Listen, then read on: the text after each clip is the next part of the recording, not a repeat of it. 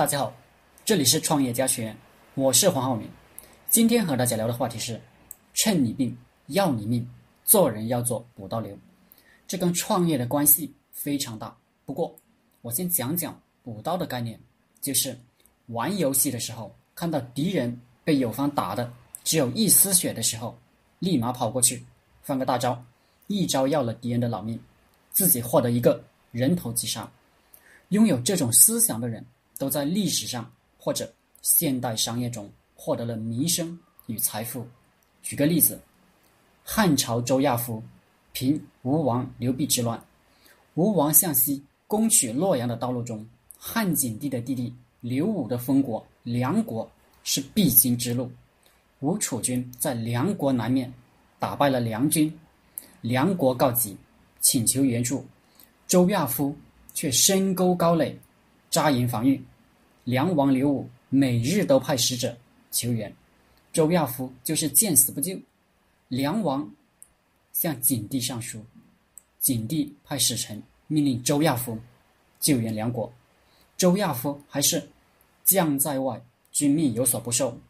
周亚夫让梁王和吴军苦战，他则悄悄地派骑兵断了吴楚后方的粮道，吴兵乏粮。饥饿难当，知道是周亚夫劫粮，便来打他。他还是高挂免战牌，不出击。吴兵受饥忍饿，战斗力极弱，便引军撤退。这时，周亚夫挥师追击，大破吴军。整个平定吴楚之乱，只用了三个月，可谓神速。君臣上下三军将士都佩服周亚夫。深谋远虑，算无一策，只有一个人对他恨之入骨，就是梁王刘武。你拿我去为敌人，仗全是我打的，差点生死国灭。你就是在他们饿死之前推了他们一把，最后敌人垮了，全成了你算无一策，功劳都成了你的了。没错。功劳都是补刀流的，你不服气就扶墙。现代商业社会，经常有公司等着别人开发好项目、研究好技术，甚至测试好市场，看到有钱赚，立马复制他的项目，开始赚钱。这其实也是补刀流思想。这样的企业很多，聪明的你，特别是在互联网行业，你一定知道我说的是哪些企业。